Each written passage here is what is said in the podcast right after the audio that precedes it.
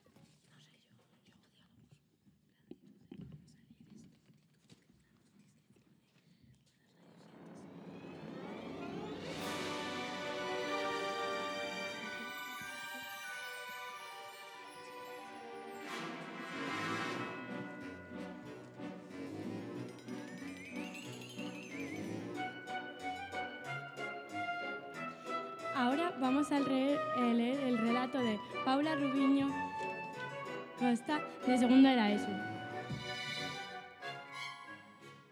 La Navidad de Rudolf. Rudolf estaba sentado en el porche de su cabaña con el chocolate caliente, como solía hacer. Los elfos entraban y salían de las cabañas, todos nerviosos, como pasaba cada uno de diciembre.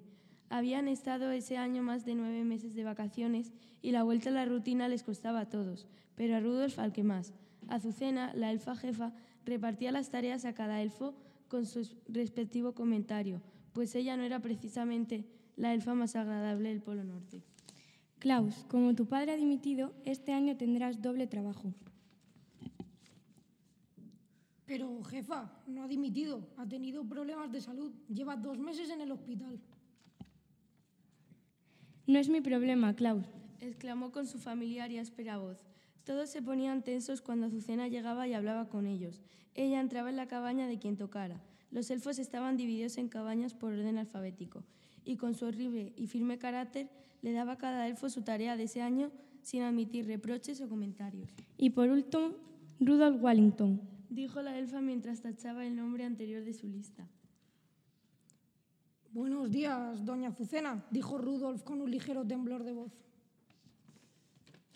Tus primeras navidades. Estarás acostumbrada a sentarte en ese porche y no hacer nada a los 12 meses del año. Pero eso va a cambiar. Llevo años preparándome, dijo poniendo el chocolate bruscamente encima de la mesa. Eh, como seas igual de vago que tu padre, te arrepentirás de haberte puesto el gorro de trabajo durante el resto de tu vida. Me encargaré de ello. Al día siguiente empezaba el trabajo. Cada elfo entró en el taller y se puso a trabajar sin resistir. Todos iban a buen ritmo y Rudolf los observaba con admiración hasta que se percató de que él no tenía ningún deber que cumplir. Buscó a la elfa jefa con la mirada. Después preguntó a varios elfos, pero nadie sabía dónde estaba. Rudolf se sentía perdido, su primer año y no sabía qué hacer. Cerró los ojos y de repente todo se quedó en silencio. Con miedo abrió los ojos y descubrió el motivo del silencio. La familia Klaus había entrado por la puerta del taller y saludaba alegremente a los elfos. Rudolf siempre se había preguntado cómo eran, nunca les había visto, pero sus preguntas se, dis- se dispersaron al ver la tranquilidad que sintió con su inesperada pero común entrada. Santa Claus saludaba y la señora Claus repartía galletas caseras de Navidad, las cuales tenían una pinta exquisita.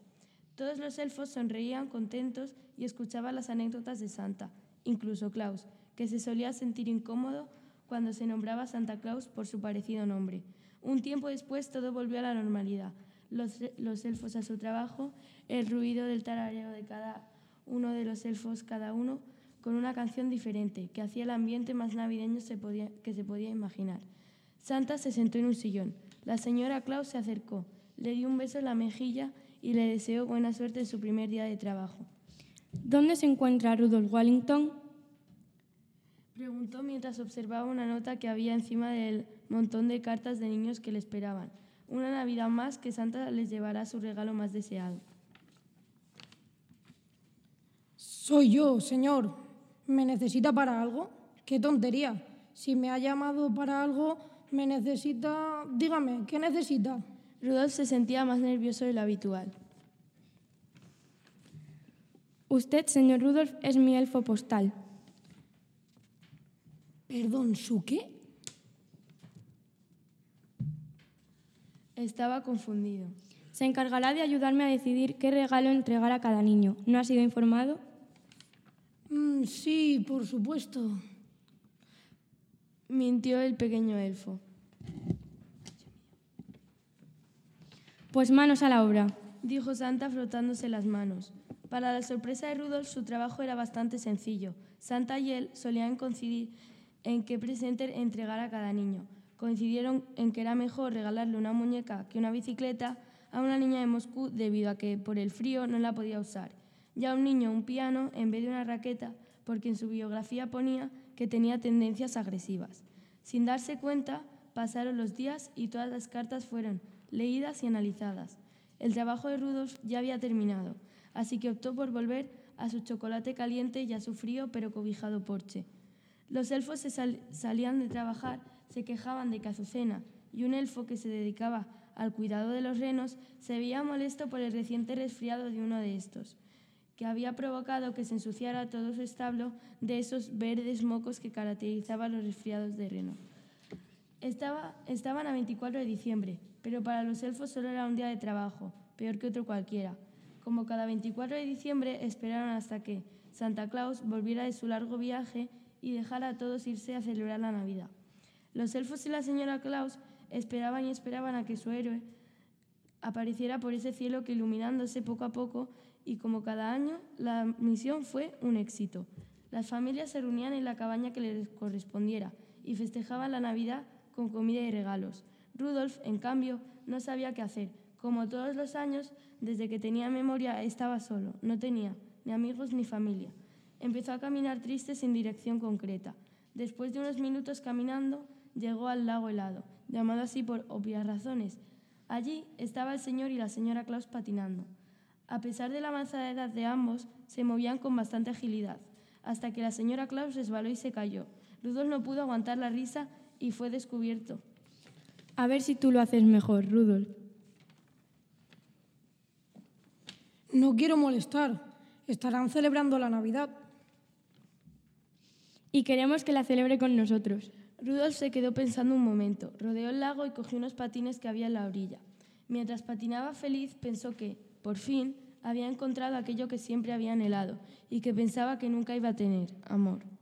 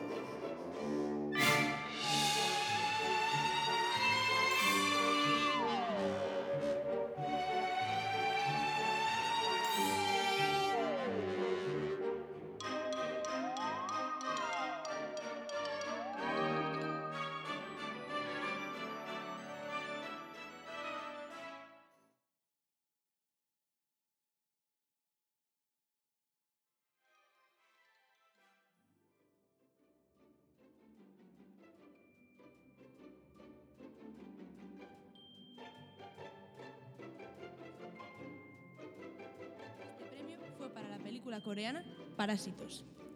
Esta película trataba sobre una familia que, desgraciadamente, no llegaba a fin de mes. Sin embargo, el hijo de la familia se hace pasar por universitario y obtiene trabajo como profesor de inglés de la hija de una familia rica. Toda la familia, por lo tanto, se hace pasar por trabajadores cualificados para obtener un trabajo en esta familia rica también. También obtuvo el premio a Mejor Película Extranjera y el premio a Mejor Director a su director Bong Joon-ho. Respecto al premio a Mejor Actor, se llevó el gato al agua Joaquín Phoenix por su película El Joker. Mis compañeros, Daniela y Martín, se han podido ver esta película. Personalmente, a mí esta película me ha parecido increíble, sobre todo por la actuación de Joaquín Phoenix encarnando al Joker, el personaje principal. Una actuación totalmente sublime que, desde mi punto de vista, merece totalmente el premio Oscar. ¿Qué opinas, Martín? Eh, yo creo que mm, un poco eh, opino lo mismo que tú, eh, comparto muchas de tus, de tus opiniones como la espectacular actuación de Joaquín Phoenix, que yo creo que es merecidísimo este premio Oscar hacia Mejor Actor, yo creo que se lo merecía por esta gran actuación. Y luego también cabe recalcar que la película tiene un nivel de detalle muy grande y también nos muestra al Joker desde otra perspectiva que no se hacían en otras sagas como la de Batman en la que también aparece este personaje. Bueno, yo personalmente no he tenido la oportunidad de verla. Sí que es verdad que me la han recomendado y también me han dicho o me han informado sobre la actuación espectacular de Joaquín Phoenix y voy con unas expectativas bastante altas. Respecto al premio a Mejor Actriz, este fue para Renée Zellweger por la película Judy. Esta trata sobre la actriz protagonista del Mago de Oz, pero hace 30 años. Esta vez vuelve al espectáculo para revivir y recordar su época de años pasados y conoce al que será su quinto marido. Respecto al mejor actor de reparto, este premio se le lleva Brad Pitt por Érase una vez en Hollywood, que trata sobre un actor y su doble cuyas carreras van en declive. Yo sí que tuve la oportunidad de ver esta película y a pesar de que no es una de mis pelis favoritas, incluso si se generó mucha expectación por ser una de las películas de Tarantino, Brad Pitt encarna maravillosamente a su papel. Respecto al premio de actriz de reparto, este es para Laura Dern, por Historia de un matrimonio. Mi compañera aquí presente, Daniela, sí que se ha podido ver esta película. Sobre esta película tengo muchos aspectos positivos que señalar, María, pero he de decir que al principio se me hizo un poco pesada. No es una de las películas que yo recomendaría para un público un poco más joven, aunque luego se tratan temas muy importantes y que a mi parecer están muy bien tratados. Bueno, otra de las películas muy reconocidas también de esta actriz que a pesar de que no se llevó ningún premio, sí que ha sido aclamada por el público, fue Mujercitas. ¿Qué opinas respecto a esta? Siguiendo con la línea de películas que hemos tenido anteriormente, podemos ver, como ha dicho mi compañera María, esta adaptación de la novela de Luisa May Alcott, que cuenta con la historia de cuatro hermanas, Joe, Meg, Beth y Amy. Aquí se puede ver perfectamente cómo se encarnan valores del feminismo y una nueva historia eh, con una estética muy, muy marcada, que bajo mi punto de vista es muy buena, y una esencia de los personajes que también representa muy bien lo que quería, lo que quería representar la autora en el libro. Vemos un personaje principal, Joe, muy fuerte, vemos un concepto de familia unida también muy marcado y como opinión propia, eh, pienso que los actores y las actrices están muy bien escogidos, que han encargado muy bien a sus personajes. Como ya he dicho, la estética a mí personalmente me gustó bastante y creo que un tema muy, muy bien tratado es eh, la libertad que quería, que quería obtener Joe con los otros personajes y cómo se relacionan. Eh, mi compañero Martín García también tiene una opinión acerca de esto. Cuéntanos, Martín. Eh, bueno, yo tuve el placer de ver esta película en versión original, que yo creo que las películas y las series en versión original transmiten más debido a que están realizadas originalmente en este idioma, con lo cual las intenciones que quiere transmitir el director yo creo que llegan más eh, eh, a quien ve la, la, película o la serie en cuestión. Y bueno, yo quiero recalcar que en esta película eh, el papel de Josephine, de Joe, una de las hermanas y la protagonista de esta historia, eh, es de una mujer fuerte y que no va acorde con, con a lo mejor eh, lo, que hacen las demás mujeres de esta época, sino eh, busca más libertad, no, no, quiere hacerlo tradicional, quiere buscar más otras salidas y yo creo que está muy bien ese personaje y la película en sí me gustó bastante.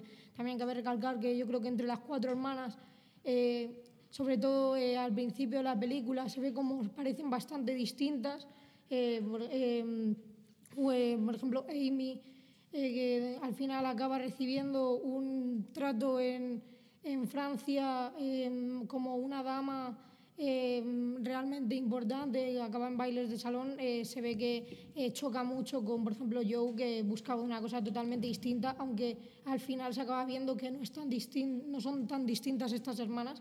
Y realmente a mí me gusta mucho, me gustó mucho esta película y una pena que no se haya llevado ningún premio, pero, pero realmente la, la gente se ha dado cuenta de lo buena que es. Totalmente de acuerdo, Martín.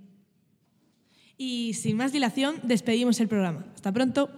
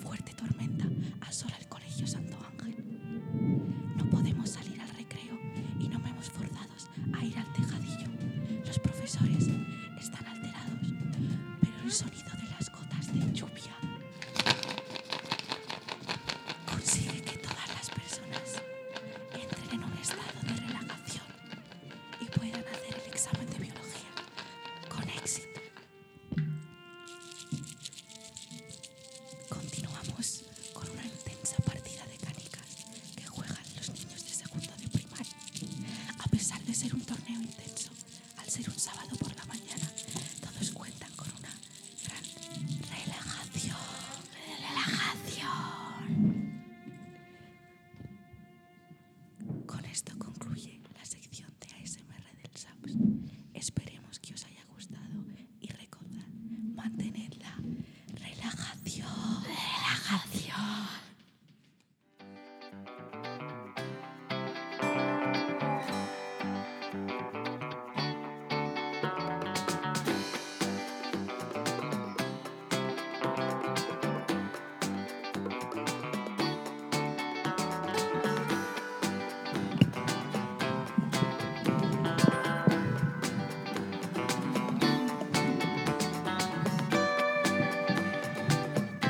Buenos días, radioyentes.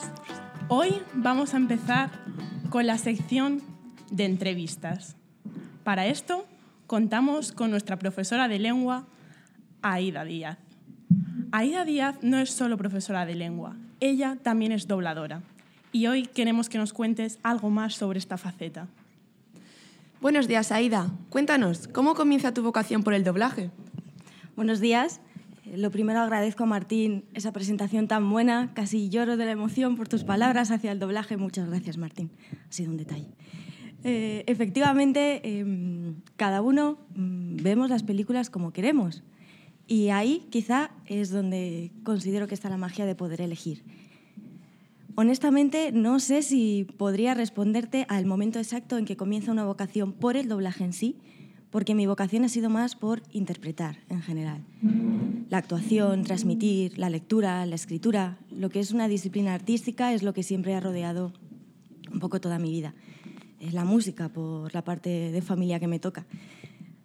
Mm, lo cierto es que desde que tengo noción de ser, para mí interpretar ha sido algo tan inherente como respirar.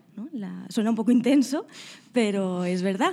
Mm, esa posibilidad de, sin abandonarte del todo, mm, utilizar tu propio cuerpo, tus emociones, tus sensaciones para experimentar otras distintas, creo que es algo que solo la música o la actuación te, brinda.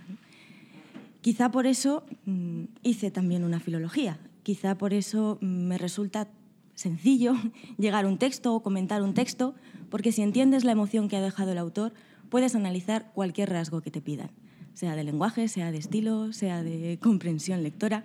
Al final los textos son emociones y de eso se trata. En cuanto al doblaje como tal, que es la pregunta, mm, yo desde que tenía su edad, desde que era un adolescente como, como vosotras, tenía muy claro que mi futuro era la RESAT y la filología, la RESAT y la filología. Pero la vida a veces pone zancadillas, mi camino, en mi camino la RESAT al final no pudo ser siquiera una opción, así que busqué otras, encontré el doblaje y no lo lamento. ¿En el doblaje tienes algún referente? Esta pregunta es un poco peliaguda. Creo que hay que tener cuidado con los referentes porque se puede cometer el error de imitarlos. Al final que tu modelo, mm, te fijes eh, en tu modelo, en los tonos, en las expresiones, en la forma de hablar y al final te pierdes a ti mismo. Para un actor de doblaje el referente ha de ser el actor original él o ella es mm, nuestra partitura y después tenemos que darle vida, tenemos que utilizar nuestra voz, nuestras emociones, para que transmitamos lo mismo, solo que en nuestro idioma. Sí es cierto que si tengo que nombrar actrices que me parecen que hacen grandes trabajos, que sean actuales, que puedan llegar a conocer y un poco en base a un registro similar al mío, para mí Pilar Martín o Carmen López son grandes actrices porque en cada trabajo Mm, digamos que nos engañan. Ah, pero es la misma. Y eso es lo que hay que conseguir siendo actor de doblaje. No buscar una voz, sino dejar que con la emoción fluya. Y por supuesto mis profesores, todos mis maestros. Haciendo un poco de memoria, ¿cuál fue el primer personaje que doblaste? Bueno, haciendo un poco de memoria, tampoco tengo yo aquí 60 años, pero mi primer papel fue en el 2017, así que me acuerdo bastante bien. Y realmente se trataba, bueno, se llamaba Isabela y era una alumna de colegio, como vosotras, así que os usurpé la identidad. Se trataba de un redoblaje de la película que titularon Lecciones de Amor. Los redoblajes son relativamente comunes, motivos hay bastantes. En este caso se iba a emitir la película en televisión y en lugar de recurrir al doblaje que se hizo en su día, pues se encargó uno nuevo. Y bueno, rápidamente mm, recuerdo que fue bastante especial, no solo por ser la primera, sino porque casi no cojo la convocatoria, casi no cojo ese trabajo. Por aquel entonces estaba cursando el máster de formación del profesorado para poder suspenderos a vosotras. Y mm, sí, bueno, algún sobresaliente, pero poco. ¿eh? Y claro, yo era una buena alumna. El móvil estaba en silencio, en el bolso, mm, además clases de tarde, salía a las 9 de la noche, no sentí la necesidad de consultar el móvil, porque aunque no lo crean, no todos miramos el móvil cada 10 minutos. Total, ya casi en mi casa, casi a las 10 de la noche, cuando consulto el móvil, tenía no sé cuántos WhatsApp, tres llamadas perdidas un número que no conocía, dos llamadas perdidas de mi profesor, que era el director que me había llamado, todo el mundo en pánico porque era para ir al día siguiente a las 8 de la mañana. Así que me puse a llamar como una loca, que sí, que sí que puedo ir, pero mm, la moraleja es que igual sí hay que mirar un poco más el móvil. Obviamente cada personaje requiere su preparación. ¿Tú notas que dependiendo del personaje cambias tu preparación o tienes algo fijo que haces siempre y que no puede faltar? El actor de doblaje no puede preparar el personaje porque no sabe qué personaje va a doblar. A ti te llaman o te mandan un WhatsApp, eh, puedes venir ayer, mañana, la semana que viene, a tal hora en tal estudio con X director. Mm, sí, no, estupendo. Si lo puedes hacer, te presentas, cuando llegas a la sala de doblaje el director te informa de qué es pues mira, es una película de cine, es esta serie que va para Netflix, esta serie de HBO, es, mm, te dice el título, depende del director, te dará más o menos información. Y te explica, a grosso modo, lo que sea necesario para que tú comprendas el argumento y sobre todo comprendas a tu personaje. Y ya, empiezas. En doblaje el guion se divide en takes, como si fueran tomas, aproximadamente en torno a 50 segundos de duración. Depende también si es un solo personaje o varios, pero para no extenderme diré que en torno a 50 segundos. Y directamente te lanzan esa imagen, imagen que además suele ir filtrada por derechos de autor, o en blanco y negro, o lleva más grano, o lleva alguna marca de agua. La piratería y al mismo tiempo estás leyendo ese guion por primera vez y tienes que fijarte cuando empieza a hablar, cuando calla, cuando hace una pausa, cuando respira, que va en boca, que va en voz en off, qué emociones está dando, cómo se encuentra el personaje, mirarle a los ojos. Tienes que adoptarlo todo en esa primera vuelta. Como mucho un ensayito y lo ideal es grabar. Si no, el asunto se empieza a retrasar. Trabajamos con, con bastante rapidez. Antes de comenzar algún tipo de doblaje, ¿realizas algún ejercicio específico para mejorar la concentración o ya sea la expresión? La concentración no, porque me concentro y ya está. Pero la expresión sí, generalmente antes de ir lo que hago es un pequeño calentamiento.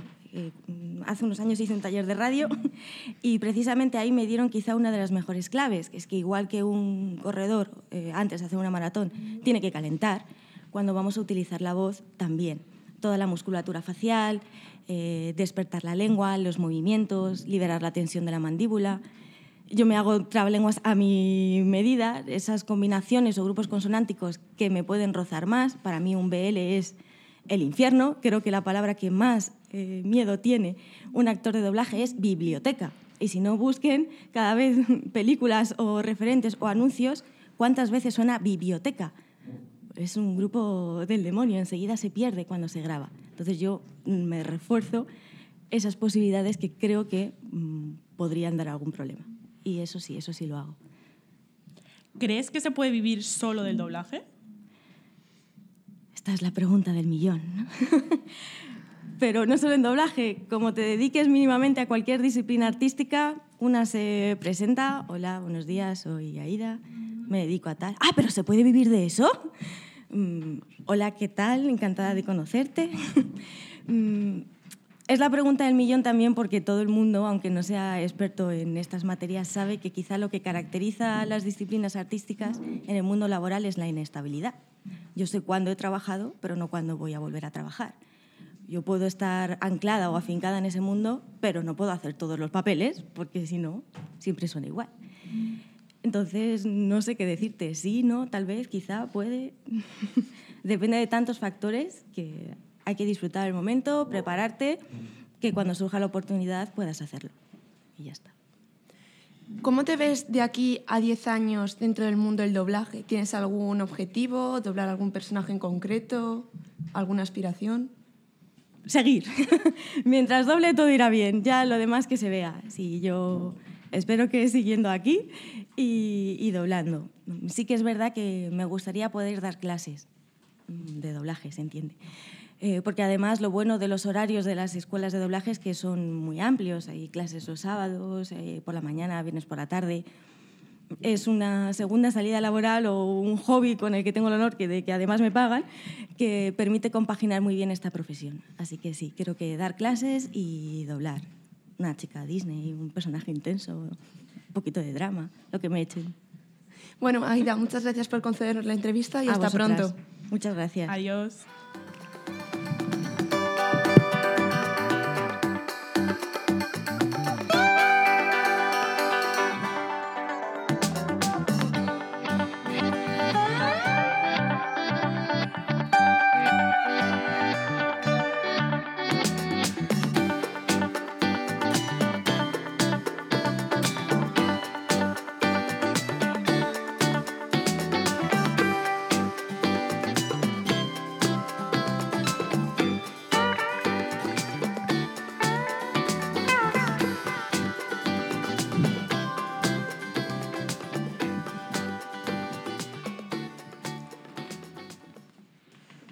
Radioyentes, bienvenidos a nuestra sección de deportes. Hoy vamos a entrevistar a dos deportistas que la semana pasada fueron al esquí. Hola Ismael. Hola. Hola Rodrigo. Hola. También eh, al final de la, de la sección vamos, Ismael va a dar una noticia. Bueno, pues empecemos con la entrevista de estos dos grandes deportistas amantes de la nieve. ¿Qué tal os fue el viaje al esquí? Bien. Bastante bien. Estuvo divertido, sí. ¿Os gustó? Sí. Mucho. ¿Cuál fue vuestra parte favorita del viaje? Eh, pues esquiar. Yo no sé qué elegir. A ver, no sé. Todo. ¿Cuánto tiempo esquiabais al día? Eh, desde las nueve y media de la mañana hasta las 5 de la tarde, aproximadamente. A ver, yo sé que sois muy fuertes, pero ¿no os cansabais? Mm, solo de las botas. A mí me sí. dolían las espinillas de las botas.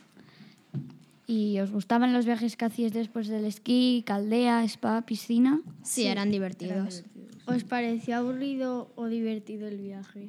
No, nos pareció bastante divertido, Divertido. porque cada uno está con sus cosas y se entretenía y te entretenías con lo que podías. Eh, ¿Pros y contras del nuevo hotel? a ver, a mí me gustan más las habitaciones de este hotel. Las camas son más cómodas. Pero lo que es el restaurante, las instalaciones, incluso el spa, me gusta más el del anterior.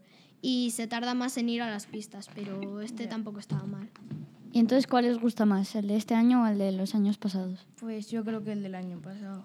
Yo depende de en qué aspecto, no sé, no ¿Qué te tiempo, ¿Qué tiempo os hizo? Pues todos los días hizo Bastante buen tiempo, bien. pero menos el martes. El martes hizo frío y, y en las cumbres pues el viento levantaba un poco de nieve que bueno, pero estaba bien. ¿Y qué tipo de pistas habéis bajado? Porque nos han dicho que alguna fuerte habéis hecho. Pues muchas rojas, algunas azules. Y alguna que otra negra. Y el snowpark. Madre mía, vais a ser profesionales, ¿no? Ya bajando negra, roja, de todo, ¿no? ¿A qué hora os acostabais? Depende, del día, depende si nos teníamos que duchar o no, depende de muchas Cuando cosas. revisaban la habitación y todo eso. Eh, bueno, os acostabais una hora, pero ¿a qué hora os dormíais? Depende. ¿Os terminabais de dormir? Depende del día. Os quedabais de fiesta. Algunos días. Venían eh, algu- algunos amigos a, nuestras, a nuestra habitación. ¿Y vosotros sois de la clase de sexto? ¿Qué más gente de vuestra clase eh, fue? Marco y Hugo. ¿Y os lo pasasteis bien con ellos? Sí. También vino Antonio, pero Que este segundo era eso. ¿Y os pareció bien vuestra habitación, los compañeros con los que estabais? Sí. sí. Estaba bastante bien la habitación, era grande, el baño estaba bien y era acogedora. Entonces, eh, el viaje en la bomba, ¿no? Os lo pasasteis súper bien. Sí. Sí. ¿Recomendáis a gente que no ha ido estos años que vaya? Sí. Y bueno, vamos con una noticia que es que eh, el pasado sábado Armando Plantis eh, batió el récord de pértiga en Polonia y hizo 6 metros 17. Y Ismael, a ti como atleta te gustará mucho esta noticia, muy interesante, ¿no? Sí, me parece bastante interesante. A ver, mm, pértiga no es de mis disciplinas favoritas dentro del atletismo, pero sí, me gusta también y me parece interesante la noticia. Bueno, muchas gracias Ismael, Rodrigo. Eh, hasta aquí la sección.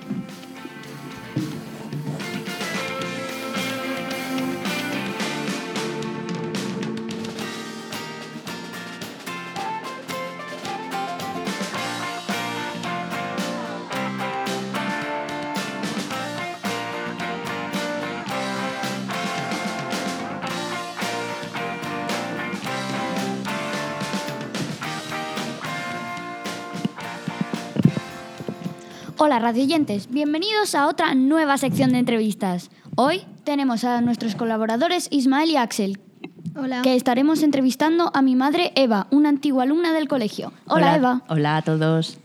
Hola. Eh, ¿Cuál era tu asignatura favorita? Tenía varias. Me encantaban las ciencias naturales, me encantaban las matemáticas y me encantaba la educación física. Y bueno, cuéntanos un poco cómo era estar en el colegio antes, o sea, cómo era el día a día, todo eso. Bueno, había diferencias. Eh, me quejo que antes no había Halloween, no había carnaval, no había el Día de los Enamorados, eh, no había el Día de San Isidro. Y bueno, y otras cosas que vosotros no tenéis, que los sábados teníamos la opción de venir al cine y luego de salir al patio a jugar a una pachanga de fútbol o, o de lo que fuese. Ha cambiado el uniforme, el uniforme era rojo, nos llamaban los cangrejos, era más feo que este, la verdad. Y, y bueno, ahora tenéis más actividades en general. Eh, en esa época habían equipos de colores. No, no había equipos de colores. Era el equipo Santo Ángel y se acabó. ¿Estudiabas mucho? Sí, estudiaba. Sí, sacaba buenas notas y estudiaba. Me gustaba más no hacerlo, pero había que hacerlo. Y respecto a los estudios, libros más gordos, más contenido. Habíamos contenido, los libros eran bastante más gordos. Ahora hay muchos dibujitos, muchas actividades y antes era letra pura y dura, a estudiar. Suerte que tenéis, ¿eh? lo digo. Eh, ¿Qué carrera estudiaste? Estudié ciencias biológicas. ¿Y por qué estudiaste eh, ciencias biológicas? Pues yo creo que influyó mucho uno de los profesores, de mis profesores favoritos, que era Pepe Llopis, que nos daba biología, que era un profesor muy duro, pero a la vez nos contaba anécdotas, historias, y eso para mí es fundamental en un profesor, que no solamente llegue y diga lo que tenga que decir, sino que lo mezcle con, con cosas más mundanas. O sea que con lo dicho eh, tenemos la conclusión de que los profesores influyen lo que vas a hacer o lo que te gusta. Yo creo que sí, yo creo que sí. Eh, los profesores, las asignaturas que os he dicho se corresponden justo con los, mis mejores profesores. Don Jorge de pequeña, que contaba batallitas al profesor de matemáticas maravilloso. La profesora Blanca, que era mi profesora de educación física, me enseñó a hacer volteretas laterales, a abrir- a abrirme de piernas, el plinton, el potro, de todo. Y, luego también una mención a mi tutor Manuel Mateo, que era de lengua y literatura, pero también era un profesor genial. ¿Y con cuántos años entraste en el colegio? Entré con seis, entré en primero, me salté educación infantil porque mi madre era profesora y me enseñó las cosas básicas, leer, escribir, todas las operaciones matemáticas y me lo salté. Y bueno, nos has contado antes que hacíais educación vial en CARTS o algo Sí, así. sí, sí, bueno. Cuéntanos un poco más de eso. Espectacular, eso es maravilloso. Ahora ya no se hace por eh, cuestión de medio ambiente, evidentemente, pero vosotros hacéis la educación vial y lo hacéis en bicicleta, ¿no? Y vais a, a visitar a la policía.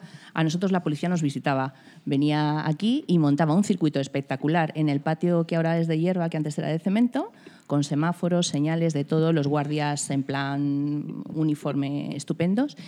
Y, y a los mejores, pues luego, en cars, ¿eh? cars de gasolina. Y a los mejores, pues luego nos elegían para competir con otros colegios. y sí, sí. ¿Te eligieron? Sí. Por eso me gusta tanto.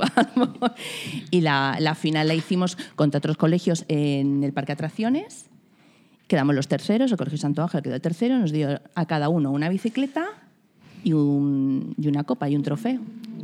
Eh, ¿Te gustó o no te gustó que hasta quinto no fueseis chicos y chicas mezcla? Eso es un desastre.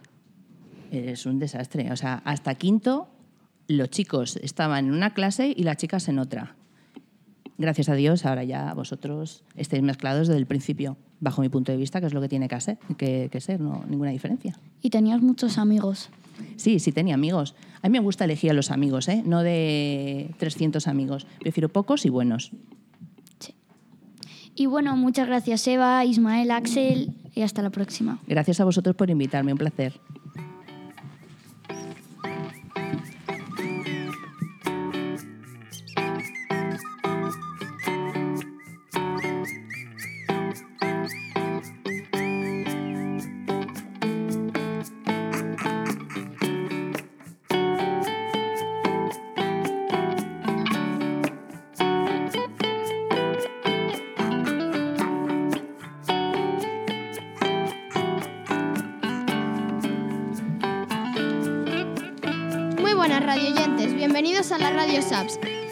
Una nueva sección que se llama Nuestras cuatro casas y vamos a hablar sobre los colores del colegio y sus animales.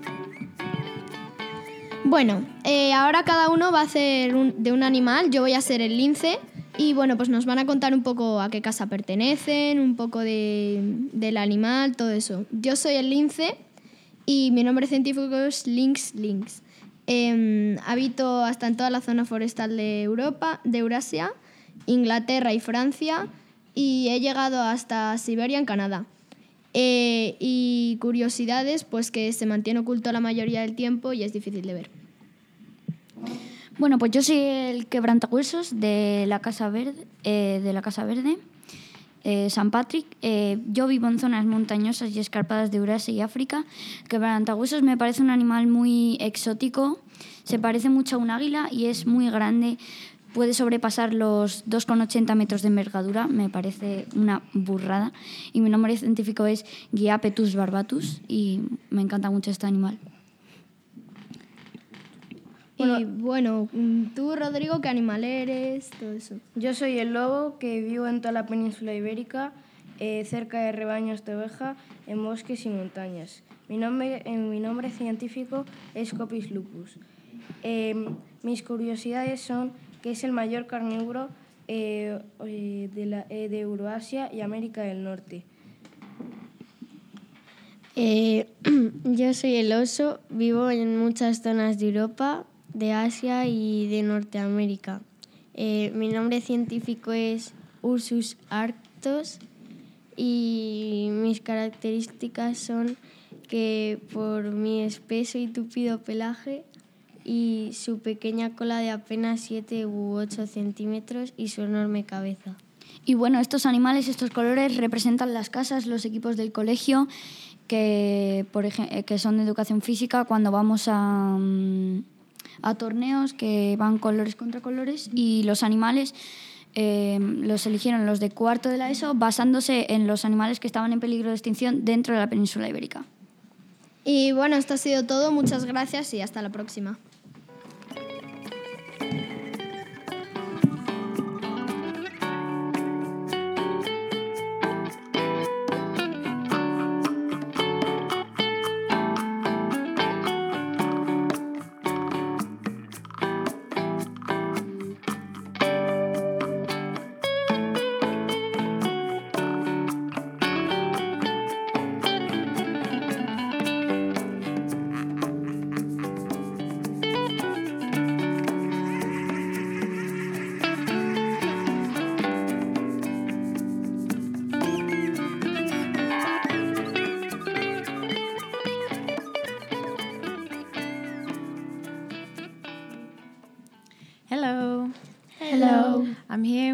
Betty, Eloise, and Ivan, and we're going to talk about our ski week. So, how did you find it? Um, very fun, um, and it was easy for me. Okay. And Was your group too easy for you? Should you have gone up a different le- to a different level? I stay on the same level as last year, but um, I learned more, and it was more fun with the new teacher. Good. And Eloise, how was your first experience skiing? It was very good. At the first, it was a bit difficult, but then it was more easy, and I and it was very fun. And yours, Ivan, how was your experience? It was very good. I know how to ski because last year I went skiing and they put me up a level with other friends that know how to ski. Good. And what type of slopes did you go down? Any black slopes? No. No. But uh, red, blue, and green. Okay, good. And apart from skiing, what other things did you do in the ski week? We went to Caldea, that is like a swimming pool that is hot, and it has jacuzzis and a place that is outside that you are like outside, but in the swimming pool is hot. Nice. Anything else? shopping that we went all around the um, all around the town um, finding a place that was big for go and we have to go to um, to a certain time and then we come to a place where we um, we we all go to the hotel Good. And Ivan, anything else you did? We also went bowling and to a karaoke. That was very fun, and we were all playing on different groups. And what was your favourite part of the whole week? Caldea. I, th- Caldea. I, th- I think uh, skiing and Caldea. Okay, but Ivan and Betty, Caldea more than skiing? Yes. But we were skiing for hours every day. tired Okay. Well, are you going to go next year? Yes, I think. Yeah? I don't know. Oh, come on, Ivan. But because we have another trip that is called Las Hoces of Sexto, and I don't know if we're going to go to the two. Oh, we need to go skiing. Have more fun next year. Yes. Yeah. And as well, we went to the Museum of Art. Oh, yeah. And they put us like some mobiles um, that you scan the pictures and they tell you about the things. Did any of you like the museum? No. I was with you and none of you were paying attention. No. No, only to the photos. All right. Well, thank you for listening. Bye. Bye. Bye.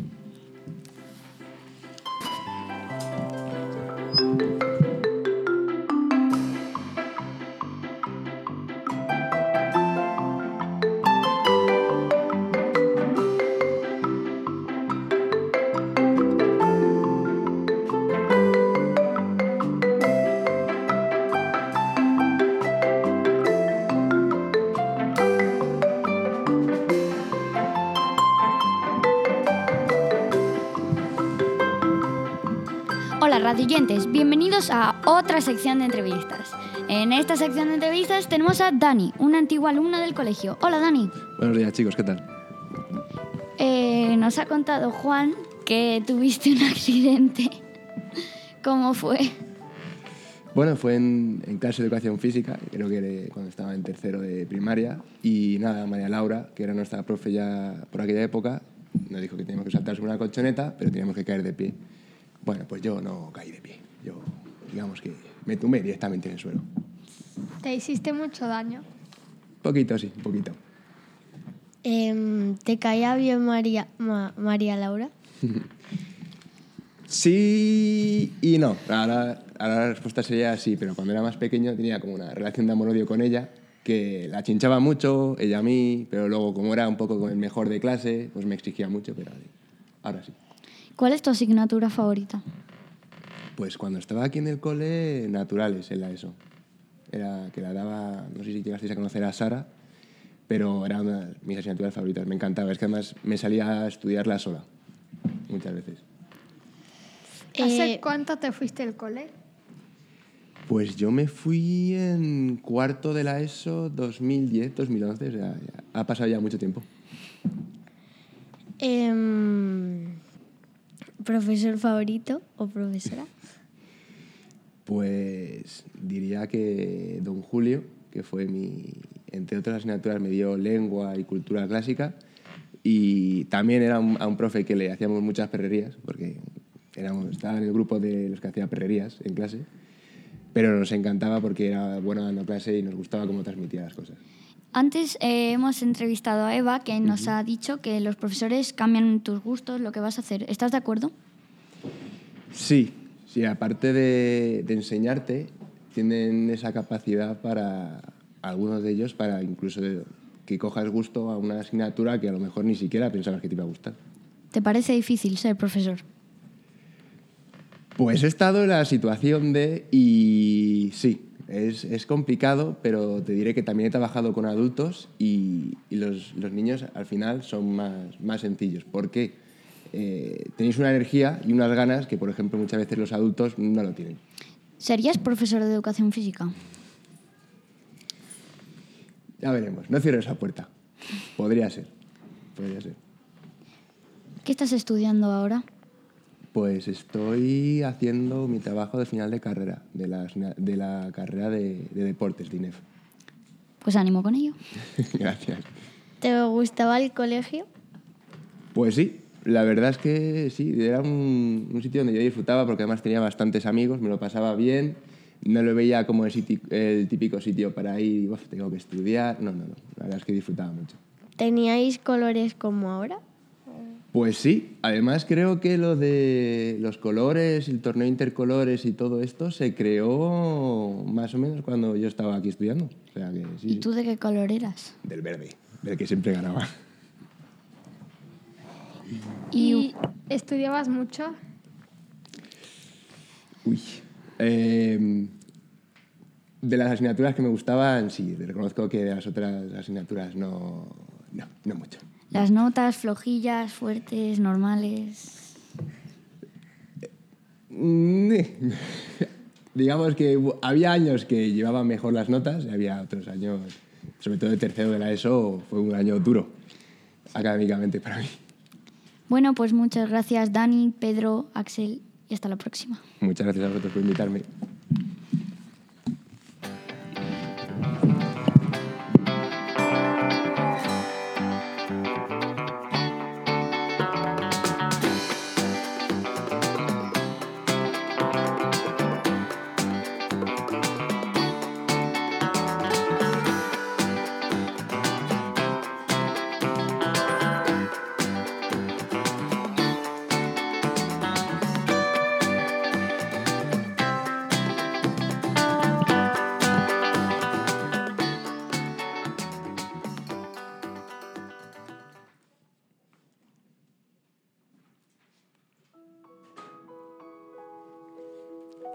Valentín es, sin duda, el día más especial del año para todas aquellas personas que quieren demostrarse su amor alrededor del mundo.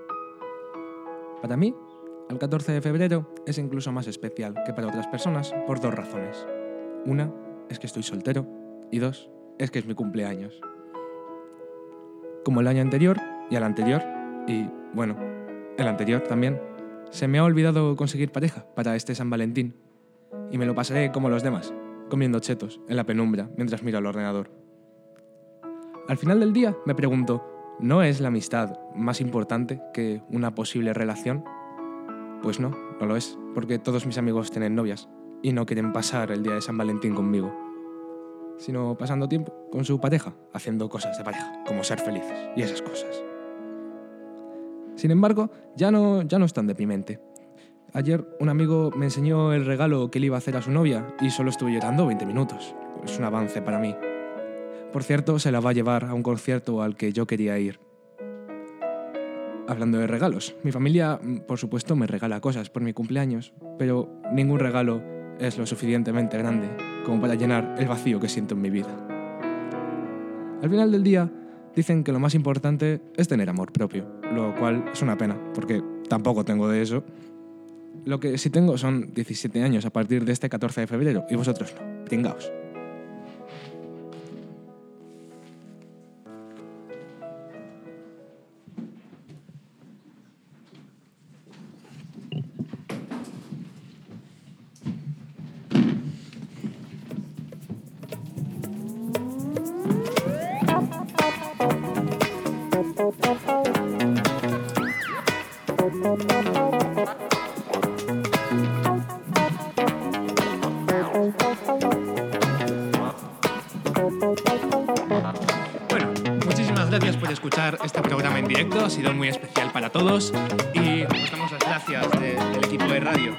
Y os